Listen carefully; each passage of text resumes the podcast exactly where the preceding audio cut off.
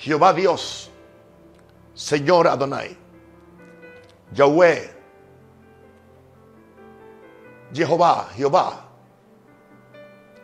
el Dios creador de los cielos y la tierra, el único y exclusivo Dios de los cielos y de la tierra, el creador de todas las cosas habidas y por haber, el Padre de nuestro Señor Jesucristo, el que amó tanto al mundo que ha dado su Hijo unigénito, para que todo aquel que en él cree no se pierda, mas tenga vida eterna. El Padre de mi Señor Jesucristo, el que llamó a Abraham para empezar una nación y empezar el plan de redención.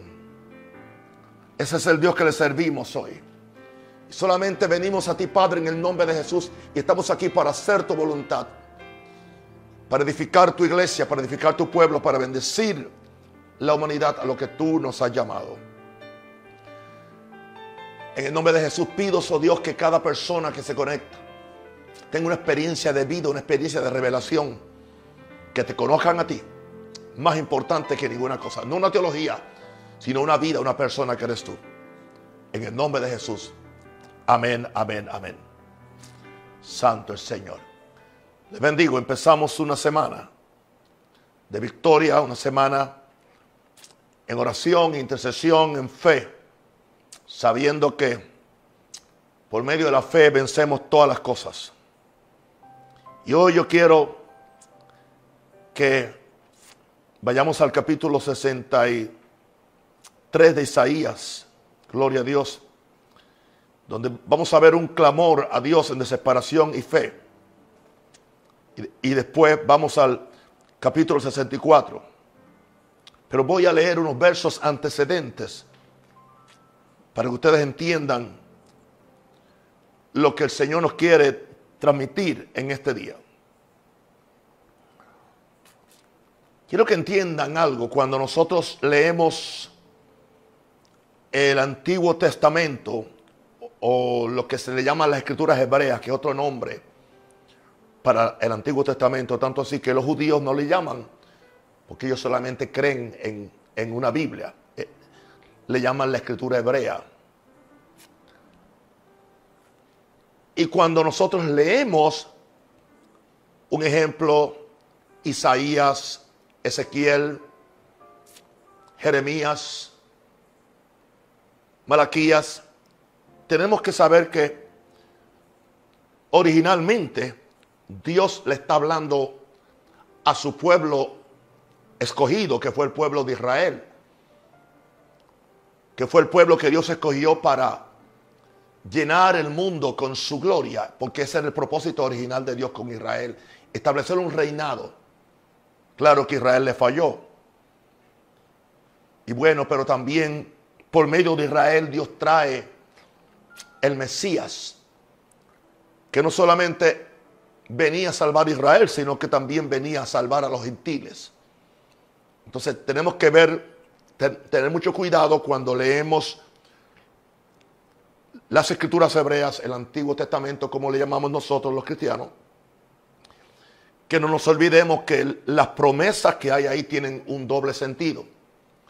Pero el sentido original, principal, era al pueblo de Israel. Claro, ¿qué sucede? Ahora que nosotros los gentiles entramos en ese pacto con Dios por medio de Jesucristo, entramos a ser parte de un, del pueblo de Dios, que ahora no son ni gentiles ni judíos, sino que ahora somos el pueblo de Dios. Esas promesas ahora nosotros podemos entenderlas espiritualmente para nosotros. Pero hay un sinnúmero de cosas naturales que aún se están cumpliendo del Antiguo Testamento con el pueblo de Israel, a quien Dios no ha rechazado y tiene un plan muy maravilloso con ellos. Es, para que entendamos eso. Ahora, en el verso 4 dice, de Isaías 63, porque el día de la venganza está en mi corazón y el año de mis redimidos ha llegado. Recuerden que la mayor parte de estos profetas El asunto era que Israel se había desviado de su pacto con Dios y habían caído muchas veces en crisis, en cautividad y muchas cosas. Y dice el verso 5, miré y no había quien ayudara y me maravillé que no hubiera quien sustentase. Llegó un tiempo cuando dice que no encontraba a nadie y me salvó mi brazo y me sostuvo mi ira. En otras palabras, que Dios dice, yo, yo mismo tuve que hacerlo. Y con mi ira hollé los pueblos y los embriagué en mi furor y derramé en tierra su sangre. Es posible que esté hablando ahí también de los pueblos que vinieron y se aprovecharon de que Dios estaba airado con Israel por su desobediencia y se les pasó la mano. Porque eso es lo que ha pasado muchas veces con los pueblos. Pero entonces en el verso 7 dice, de, las, de las misericordias de Jehová haré memoria, de las alabanzas de Jehová conforme a todo lo que Jehová nos ha dado, y de la grandeza de sus beneficios hacia la casa de Israel. ¿Ve? Está hablando acerca de la casa de Israel. Que les ha hecho según su misericordia y según la multitud de su piedad, indicando esto que a un Dios en el, en el antiguo pacto era un Dios de misericordia y un Dios que se complacía en manifestar sus piedades. Porque dijo, ciertamente mi pueblo son hijos que no mienten y fue su, salva, y fue su salvador. Sea, para que cataloguen como mi pueblo, tienen que ser hijos que no mienten para yo poder ser su salvador. En otras palabras, si son de otra forma, no puedo reconocerlos para bendecirlos. No indica que los rechazo, pero no puedo bendecirlos.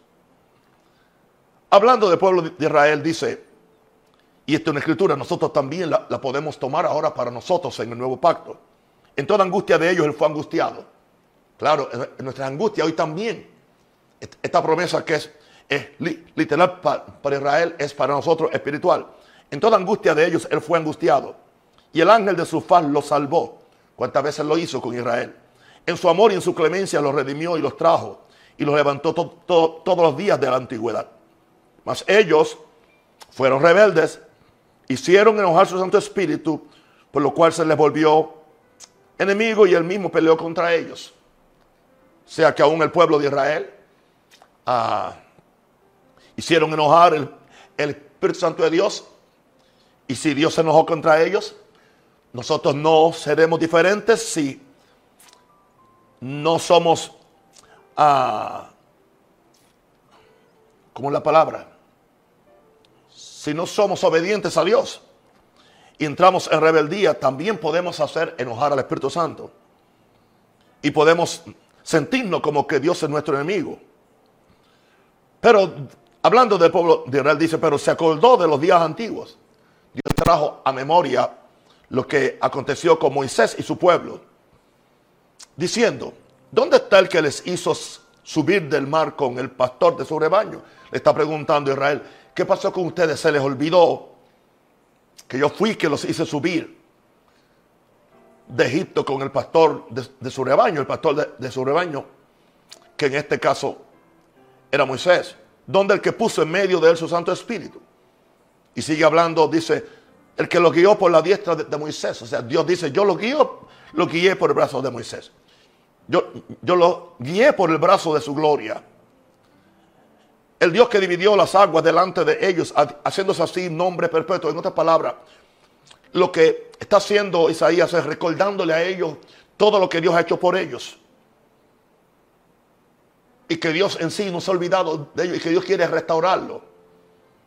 El que los condujo por los abismos como un caballo por el desierto sin que tropezaran. Otra vez volvemos en el verso 14. Dios le recuerda, el Espíritu de Jehová los pastoreó como una bestia que desciende al valle. Así pastoreaste a tu pueblo para hacerte nombre glorioso. O sea, Dios siempre ha querido pastorear a su pueblo, bendecir a su pueblo. Lo cual también quiere hacer hoy con nosotros, que somos su pueblo, su iglesia. Aleluya. Y ahora entramos entonces en, en lo que yo quiero hoy compartir con ustedes, que lo aplicamos también ahora a la iglesia, porque ahora también somos pueblos de Dios. Y pasamos muchas veces por la misma experiencia que pasó Israel. Dios ha hecho tantas maravillas, se nos olvidan. Mira desde el cielo y contempla desde tu santa y gloriosa morada. ¿Dónde está tu celo? y tu poder, la, la conmoción de tus entrañas y tus piedades para conmigo se han estrechado. Y ahí empezaría mi mensaje en esta noche. Bendito el Señor. Verso 15. Mira desde el cielo. Vamos a ver entonces aquí un clamor del corazón al cielo. Todo esto lo, lo aplicamos hoy porque nosotros simplemente somos una réplica de del Israel natural. Y hoy pues estamos muchas veces igual y Dios tiene que tratarnos igual. Pero también encontramos promesas de lo que hicieron ellos y si hacemos lo mismo, también tendremos buenos resultados. Esta oración la estaba haciendo posiblemente el, el profeta Isaías, pero esta oración hoy nosotros la vamos a hacer. Porque estamos en, desesperación, pero estamos en fe. Hay gente que está en desesperación, pero no está en fe. Hay gente que está en fe, pero no tiene desesperación. Cuando yo estoy en desesperación, pero estoy en fe, yo sé que mi desesperación me va a llegar a creer la palabra de Dios.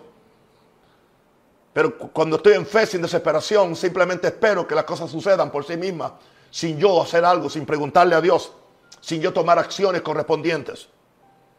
Isaías 63:15, mira desde el cielo, le está hablando a Dios, contempla desde tu santa y gloriosa morada desde el cielo. Una pregunta, ¿dónde está tu celo? ¿Dónde está tu poder? ¿Dónde está la conmoción de tus entrañas? Y tus piedades para conmigo. En otras palabras, Señor, ¿por qué no te apiadas de nosotros?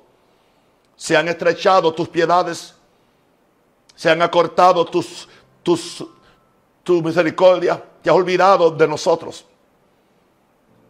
Y yo pido al Señor que tengamos ese clamor del corazón al, del corazón al cielo para que nosotros podamos ser parte de esa iglesia que no estamos conforme con la forma como estamos. Fíjense que no dije cómo están, cómo estamos. Yo me incluyo porque soy parte también de la iglesia.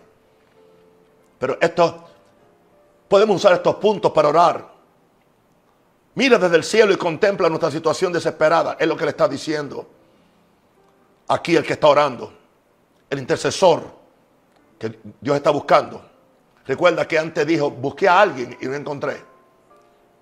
Dios quiera que encuentre gente en Panamá, que encuentre gente en Venezuela, que encuentre gente en todos los lugares donde está la iglesia.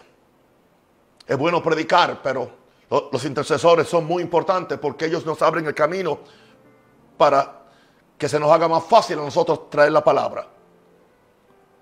Porque lo que nosotros predicamos proféticamente para que se cumpla, en realidad tiene que ser orado por los intercesores. Y aquí estamos hoy. Mira desde el cielo y contempla nuestra situación desesperada.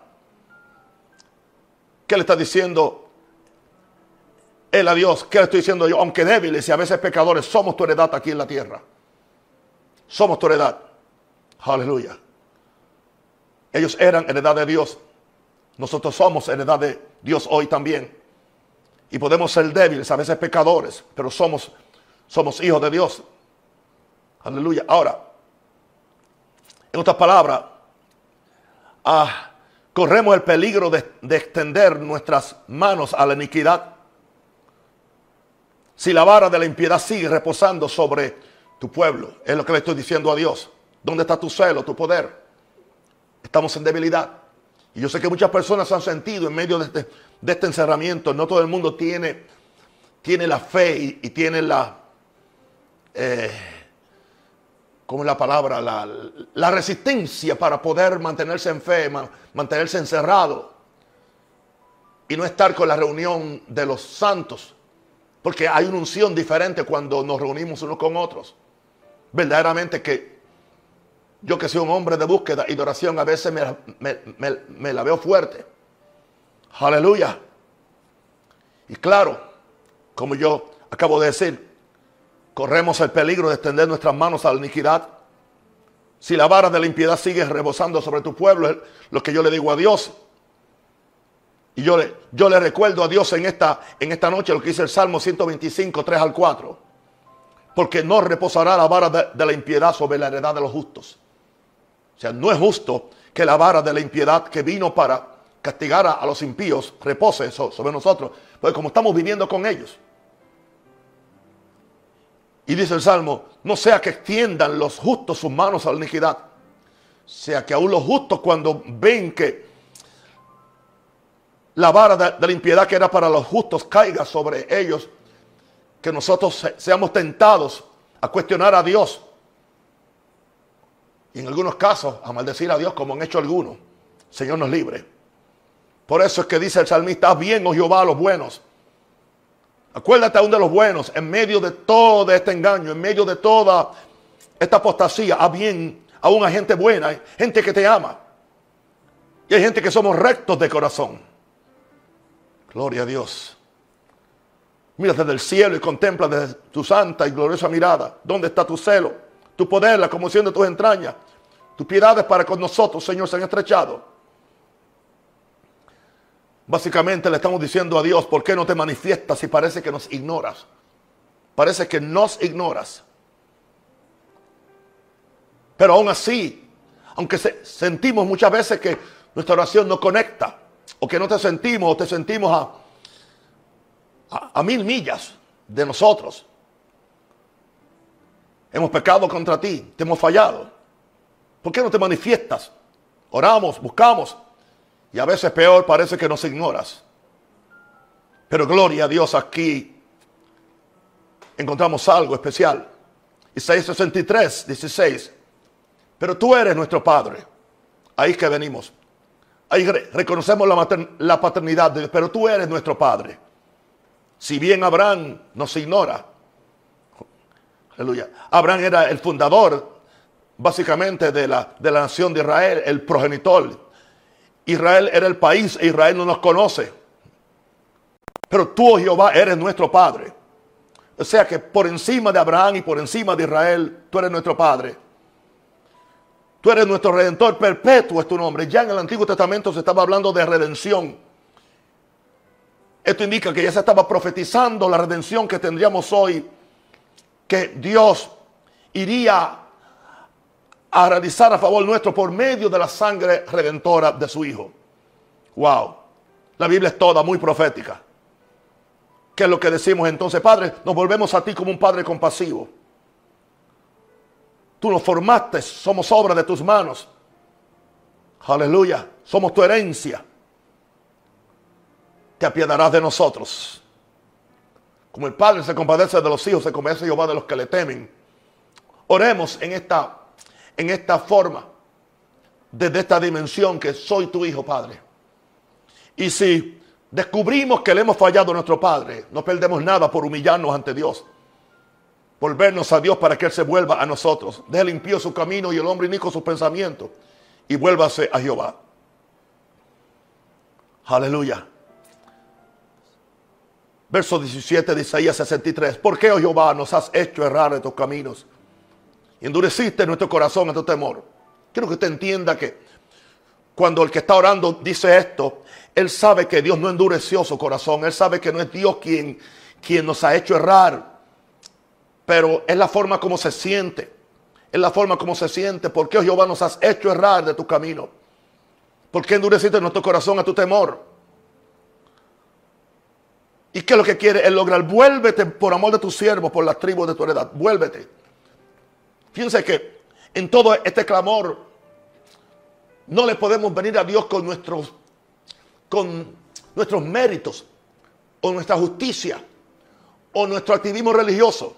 Simplemente es una humillación completa porque, oh Jehová, nos has hecho errar de tu camino y endureciste nuestro corazón a tu temor. Vuélvete por amor de tus siervos por las tribus de tu edad. Hoy yo puedo decir, vuélvete por amor a Jesús, vuélvete por amor a tu iglesia, vuélvete por amor a la sangre de Cristo, vuélvete por amor, aleluya, a los apóstoles, a los profetas, a los mártires que dieron también su vida por ti. Wow. Santo el Señor. En el verso 63 dice, por poco tiempo tu santo pueblo poseyó su heredad, pero ¿qué sucede? Vinieron nuestros enemigos y han hollado tu santuario. Enemigos hoy, hoy habla de demonios, de principados que han entrado dentro de la iglesia. ¿Cuántas cosas están pasando? Hay un mensaje que es falso. hay un sinnúmero de doctrinas que, que no son de Dios, que están dentro de la iglesia, que han hecho que la corrupción entre al santuario. En un sentido, Satanás ha entrado, quizás no por la puerta del frente, pero por, por la puerta de atrás, para impedir que Dios manifieste su gloria. Por eso es que estamos orando, mira cómo tu santuario ha sido hollado por tus enemigos. En aquel caso estaban viendo que el santuario había sido hollado por los enemigos, por otros por las naciones que habían venido y habían invadido a Jerusalén, habían invadido el, el templo, hollado por tus enemigos.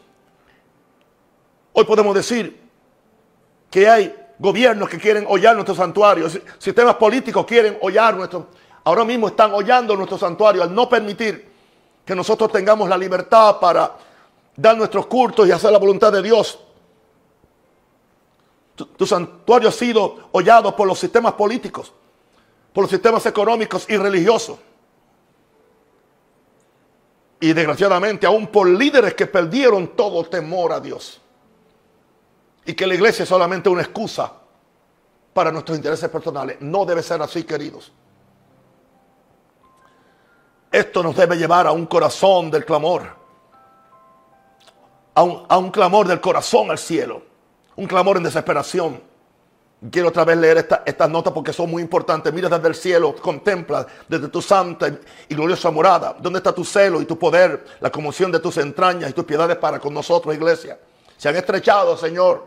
Mira desde el cielo y contempla nuestra situación desesperada. Aunque débiles y a veces pecadores, somos tu heredad aquí en la tierra. Oh Padre, corremos el peligro de extender nuestras manos a la iniquidad si la vara de la impiedad sigue reposando sobre tu pueblo. Señor, ¿por qué no te manifiestas si parece que nos ignoras?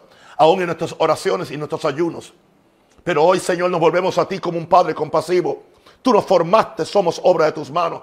Y tú eres responsable por tu creación. Tú eres un Dios que te compadece de tus hijos. Oh Señor, a veces podemos entrar en, en confusión, aún creyendo que eres tú quien nos has hecho errar. Aún creyendo que tú endureciste mi corazón. No, Señor. En nuestra confusión, vuélvete a nosotros por amor a tus siervos, pues somos tus hijos. Hazlo por amor, Señor. Señor, mira cómo tu santuario, tu iglesia ha sido hollada por tus enemigos, los gobiernos, los sistemas políticos, económicos y religiosos, y aún por líderes que perdieron todo temor a Dios. Ayúdanos, Señor.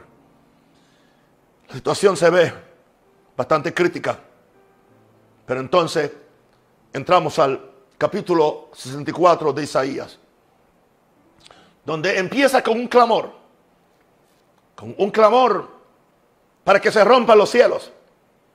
Oh, el O muchas veces es una muestra de dolor.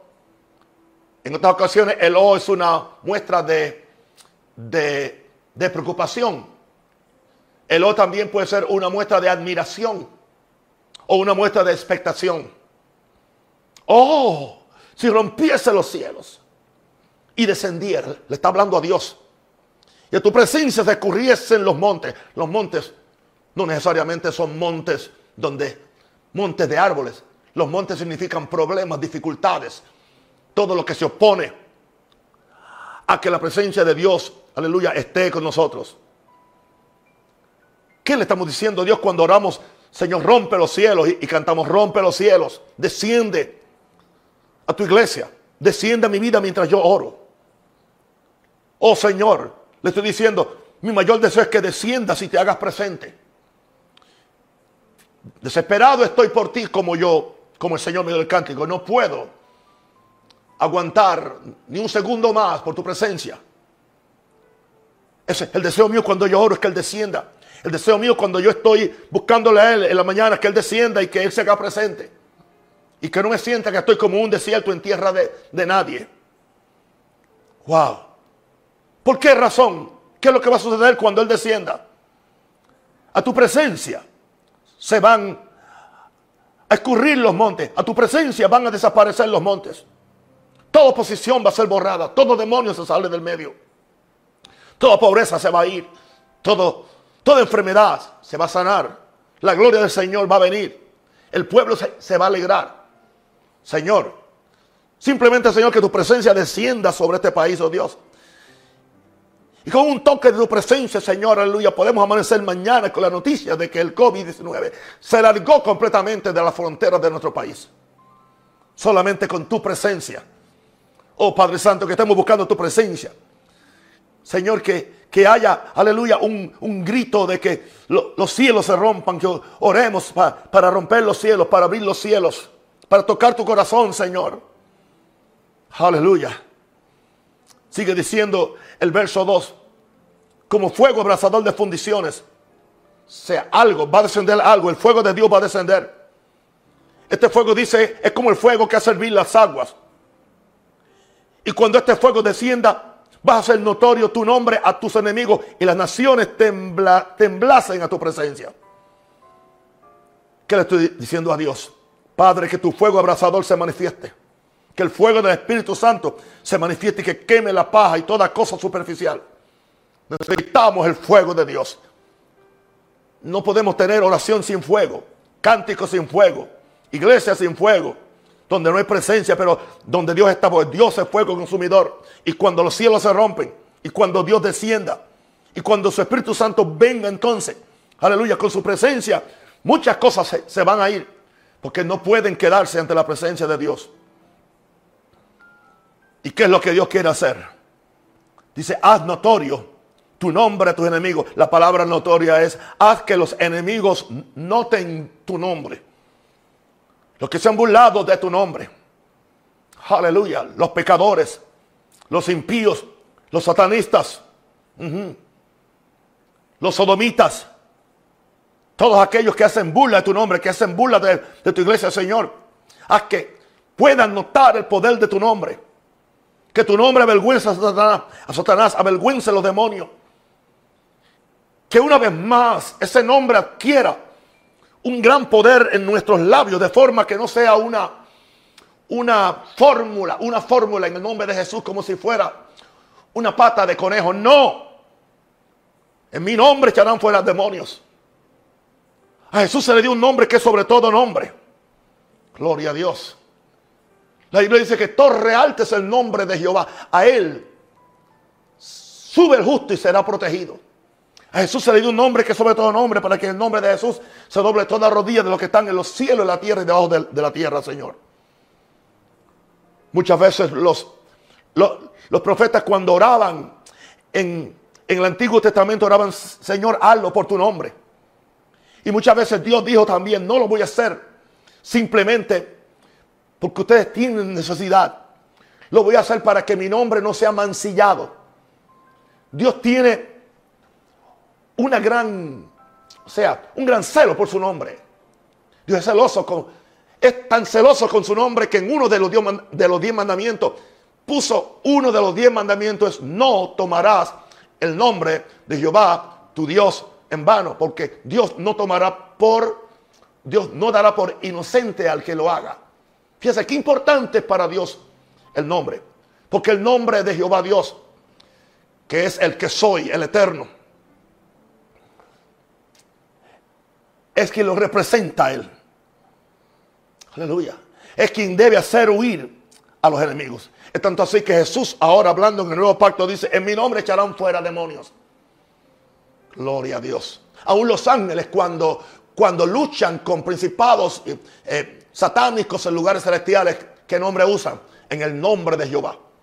Fíjense que cuando, cuando aquel ángel o arcángel luchaba con Satanás por el cuerpo de Moisés, dice que no tiraron, no, no hicieron un juicio de maldición, sino que dijeron, Jehová te reprenda. Usó el nombre. Oh hermanos, Señor, haz notorio tu nombre a tus enemigos. Que tu nombre no sea una canción simplemente, que tu nombre no sea un poema, que tu nombre no sea simplemente una, una, una, una, una expresión que sale casualmente, no. Que entendamos lo sagrado que es el nombre. Este nombre era tan sagrado para, para los judíos que en, en los escritos no se, no se ponía el nombre completo de Jehová. Se ponían unas unos signos, unas letras.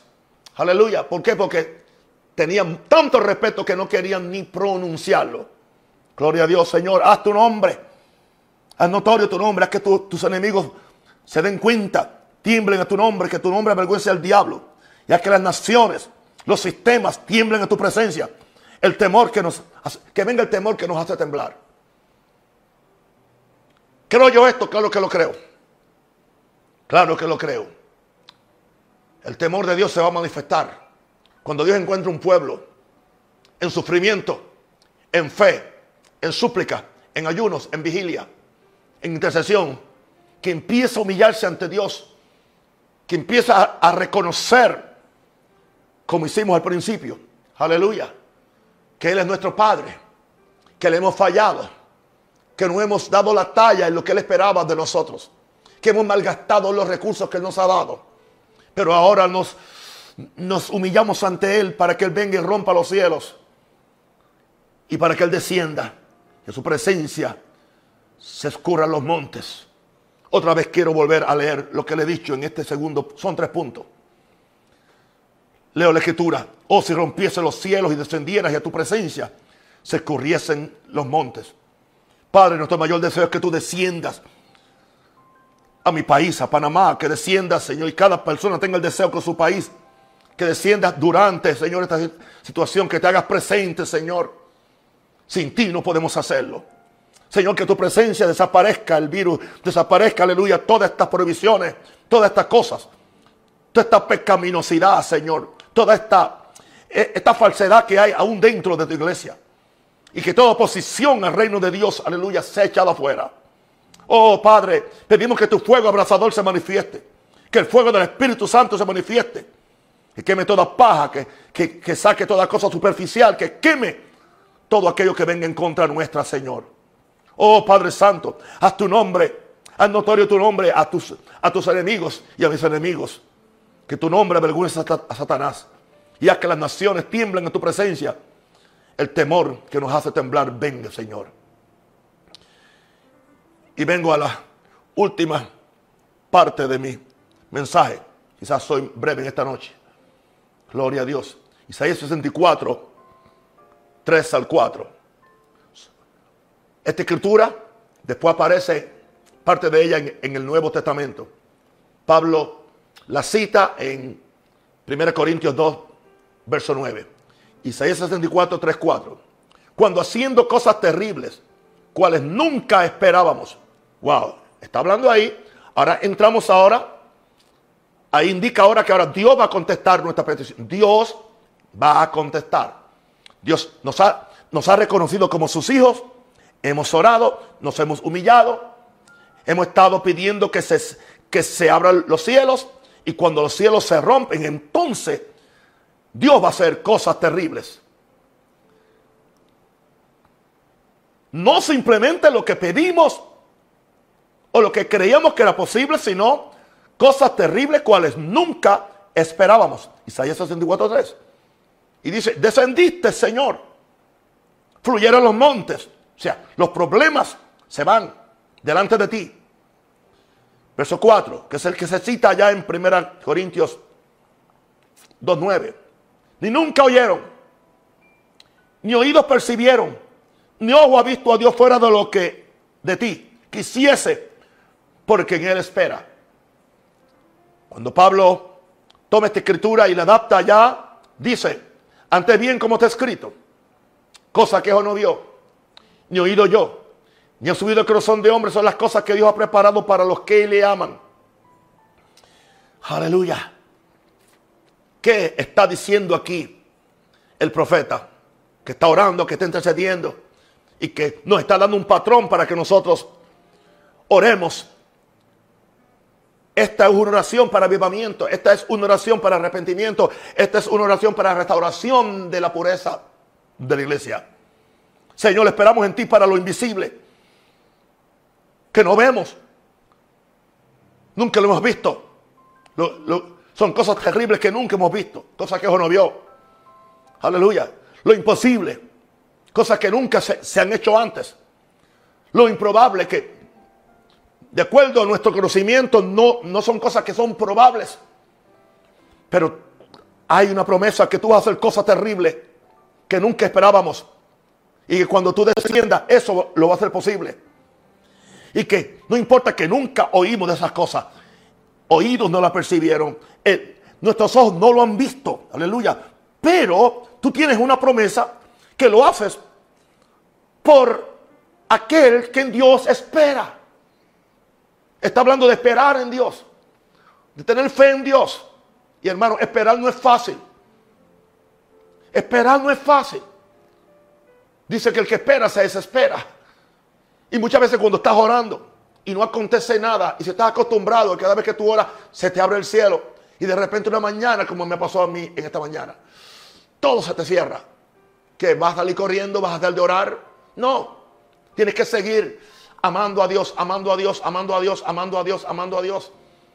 Y clamando a Dios, recordándole a Dios sus promesas. No para que Dios se acuerde de ella, es para que tu mente, para que tus... O sea, en sí tu problema es contigo, es con tus emociones. ¿Entiendes? Y claro, sepamos también que Satanás asigna demonios. Sí, no me digas que no. Cuando a un apóstol más santo que yo, más unido que yo, con más revelación que yo, le asignó un, un aguijón que lo atormentaba. Aleluya. ¿Qué lucha él no tendría con eso? Con razón tuvo que clamar a Dios hasta que Dios lo ayudó. Cuando Dios le dio su gracia. Aleluya. Me decía un pastor y me escribía y me decía, me está pasando esto cuando oro a las 5 de la mañana. Y, yo hoy le dije, ningún problema, a mí, me, a mí me pasó lo mismo. Porque yo no voy a negar. O sea, yo creo que uno de los grandes errores que cometemos los predicadores es tratar de decirle a la gente que nosotros simplemente, siempre que oramos y buscamos a Dios, es como un crucero de placer. Bueno, hay días que es un crucero de placer. Hay días que la oración, hay días que es un crucero de placer desde que pones el pie en el piso, es más, desde que suena la alarma o el Espíritu Santo te despierta, una de las dos cosas puede suceder. Ya sientes, sientes a Dios, ya estás oyendo hasta lo que Dios te está diciendo. Eh, ese día es un crucero, pero en otros días no, es un crucero de, placer. En otros días es, una fragata, te encuentras en una fragata de guerra. ¿Entiendes? Ahora, una pregunta. ¿Es menos, ¿Es menos efectiva esa oración que la.? No, no es menos efectiva. Yo creo que muchas veces la consecuencia de, este, de esta oposición a que el cielo se abra, posiblemente porque lo que va a suceder va a ser más poderoso que lo que puede suceder muchas veces en esos días que la cosa es muy fácil. ¿Por qué razón? Alguna, algún movimiento han visto los, los demonios y los principados en el mundo espiritual que le está dando una alerta a ellos que Dios está por hacer algo a favor tuyo. Por eso es que no nos podemos rendir, querido, no te rindas. En la dificultad no te rindas, en el síntoma no te rindas, en el sueño no te rindas en la falta de presencia, no te rindas. Porque es posible que, que Satanás ha asignado muchos más demonios porque sabe lo que Dios va a hacer. Sabe y qué, es lo que Dios va a hacer. Cosas terribles que nunca esperábamos. ¿Qué es lo que Dios va a hacer? Dios va a descender. ¿Qué, ¿Qué es lo que Dios va a hacer? Los montes van a fluir delante de Dios. ¿Qué es lo que Dios va a hacer? Lo que nunca hemos oído. ¿Qué es lo que Dios va a hacer? Lo que oídos no han percibido. ¿Qué es lo que Dios va a hacer? Lo que ojo nunca ha visto. Pero, ¿para quién lo va a hacer? Quisiese por el que en Él espera. Porque en Él espera. En Él espera. Y no importa el tiempo que haya que esperar. Aleluya. Los que esperan en Jehová. Los que esperan en Jehová. Renovarán sus fuerzas. Los que se entrelazan con Dios. Y cabazando la vaca. Ahora, ¿qué le estamos diciendo a Dios, Señor? Yo estoy esperando en ti para lo invisible. Yo estoy esperando en ti para lo imposible. Yo estoy esperando en ti para, para lo improbable. Porque hay todo un mundo, un mundo invisible del cual Pablo nos habla ya en, en, primera, en primera Corintios. Cosas que no vio, ni oído yo, ni ha subido al corazón de Son las cosas que Dios ya las preparó. Están preparadas. El cielo está preñada de ellas. Son nuestras. Pero hay que traerlas, hay que sacarlas del mundo del mundo del espíritu, del mundo invisible, del mundo impensable, del mundo improbable y, y traerlas al mundo de la manifestación donde estamos nosotros para cambiar nuestra situación y para bendecir a la gente. Bendito el Señor. Wow. Señor, tú harás cosas fuera de lo normal. Yo declaro que nuestro trabajo en estos tres meses no es en vano. Nuestra oración no es en vano, nuestro ayuno no es en vano. Todas estas intervenciones de predicación que yo he hecho por tres meses, a, veces dos veces, hoy lo hice dos veces, esta es la segunda vez, no es en vano. Tú vas a hacer cosas fuera de lo normal, yo lo creo. Tú vas a hacer cosas fuera de, lo tradicional que le va a romper la cabeza a mucha gente. Tú vas a hacer cosas fuera de, lo, de lo convencional porque nos darás gracia al esperar en ti. Aleluya, al esperar en ti. Esperan, espera en Dios, espera en Dios, porque aún tengo que alabarle salvación mía y Dios mío. La Biblia dice que esperemos en Dios. Aleluya. Esperemos en Dios como dice, como la criada mira a, los, a, a las manos de su señora, a ver qué es lo que la señora le va a dar. Esperemos en Dios como el, como, como el bebé espera la, alimentación del pecho de su madre cuando está, cuando, cuando, está hambriento. Esperemos en Dios en esa forma. Oh Padre, gracias, aleluya. Dios nos ha olvidado de nosotros. Aleluya. Santo el Señor. Voy a leer ese verso 4 ahora en otra forma. Dice, desde la antigüedad no habían escuchado ni dado oído, ni el ojo había visto un Dios fuera de ti que obrara a favor del que esperaba en él. Dios va a orar a favor tuyo. Dios va a orar. Si estás enfermo, no te rindas. Lo peor que hace es caer en temor. Lo peor que hace es hablar negativo. Lo peor que hace es dejar de servir a Dios. Lo peor que hace es dejar de escucharme a mí. o escuchar a cualquier hombre de Dios que está trayendo la palabra con, seguridad, con santidad. Aleluya. Y con pureza como yo lo estoy haciendo. Bendito el Señor. Ahora, ¿qué le está diciendo a Dios? Tú saldrás a nuestro encuentro. Porque dice el verso 5, que va después del 4, por cierto, ¿no?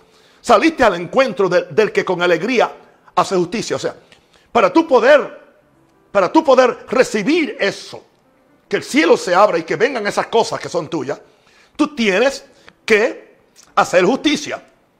El pecado tiene que irse. Aleluya. El mal corazón tiene que irse. La mentira tiene que irse. Todo escondido tiene que irse.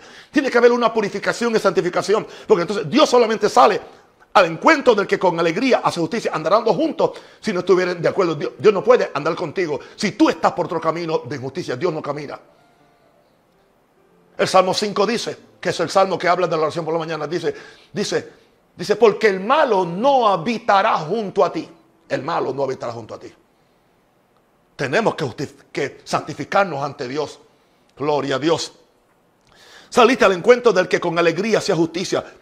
De los que se acordaban en tu camino. En otras palabras, de los que no caminan a menos que sea bajo tu voluntad. Que ellos siguen tus caminos, echan a un lado sus caminos porque Dios ha dicho que Nuestros caminos no son los de Él y los de Él no son los nuestros. Así que yo tengo que descubrir los caminos de, Dios. Mis pensamientos no son los de Él. Así que tengo que echar fuera los míos y recibir los de Dios, los cuales vienen por medio de la palabra que Dios envía.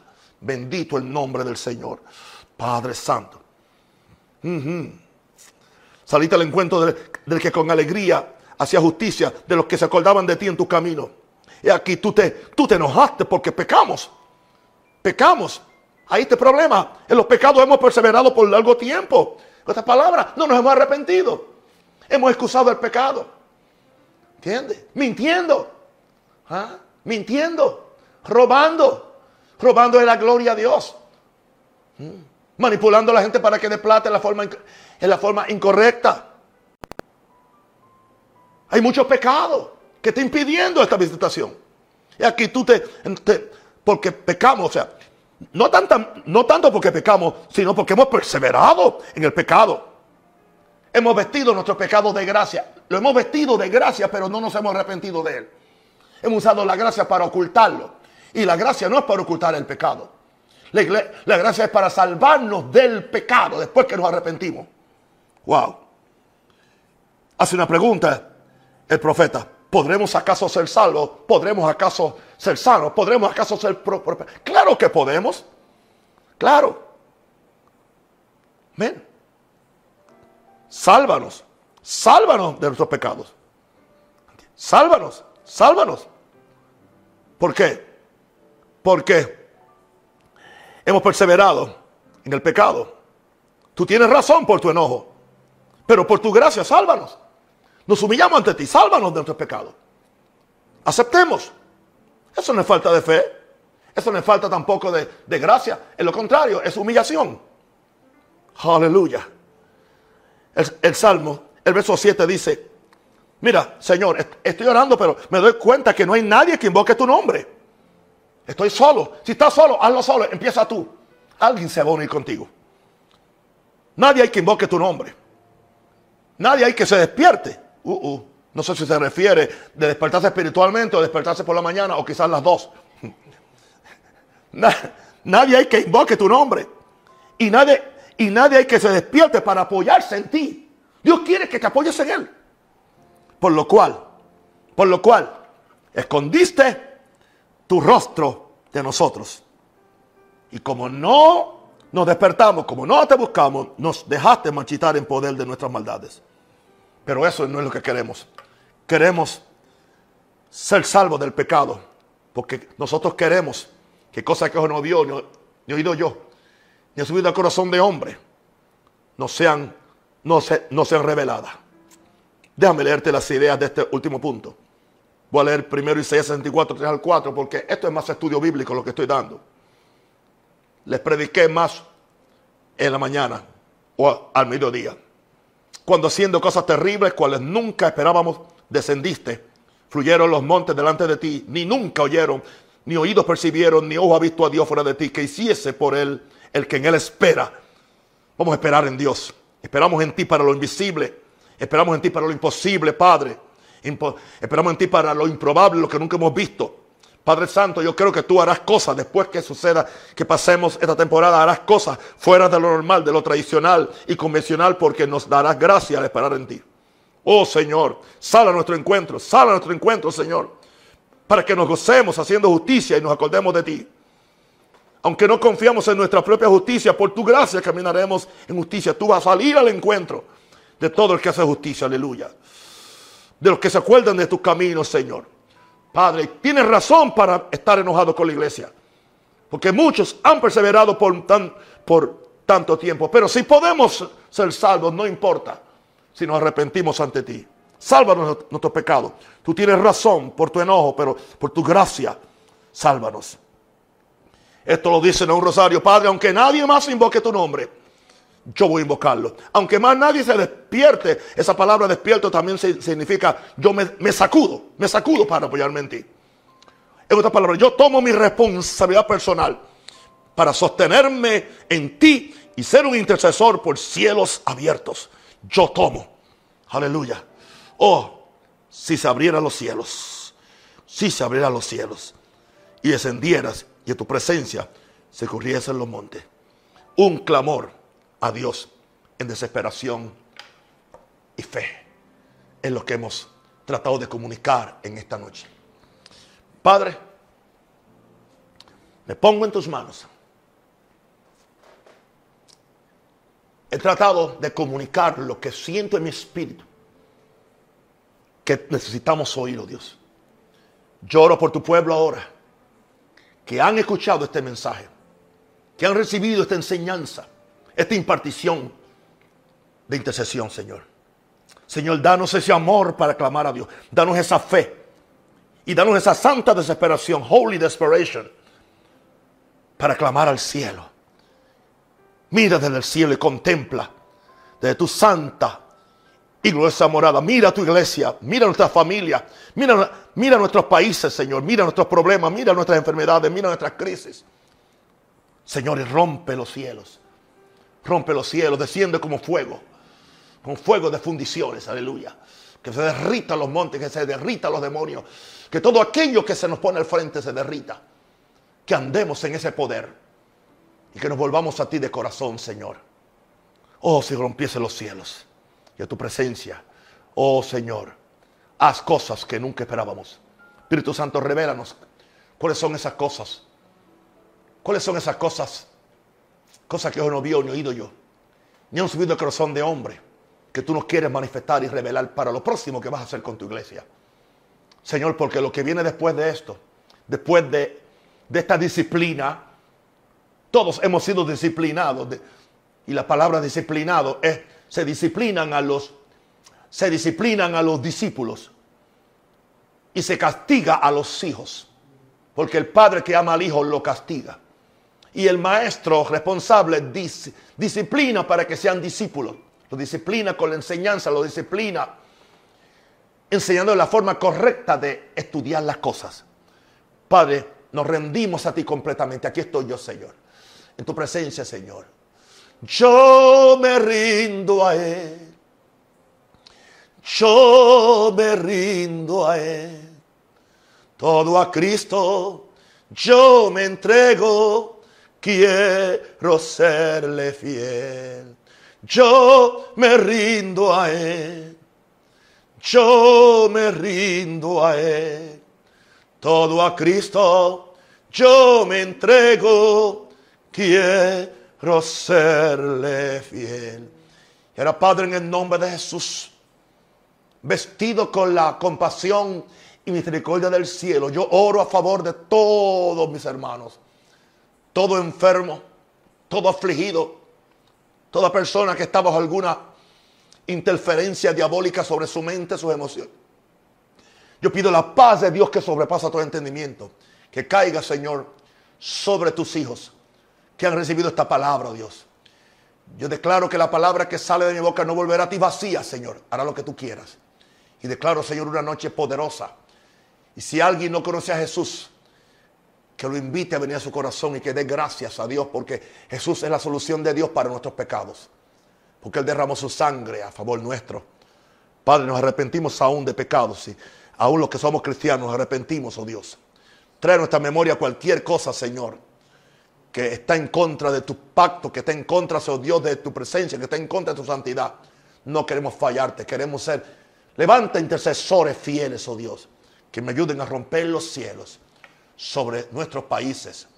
En el nombre del Padre, en el nombre del Hijo y del Espíritu Santo. Amén. Los bendigo y los amo mucho. Mañana, únase a orar conmigo. Sea a las 4, a las 5, a las 6. Tan siquiera, dedíquele una hora al Señor. Tan siquiera ore por mis 5 minutos. Que yo también oro por ustedes. Les quiero mucho. Que la gracia de Dios sobreabunde sobre ustedes. Sabiendo que el que está en ustedes es mayor que el que está en el mundo. Les amo y les quiero. Chao.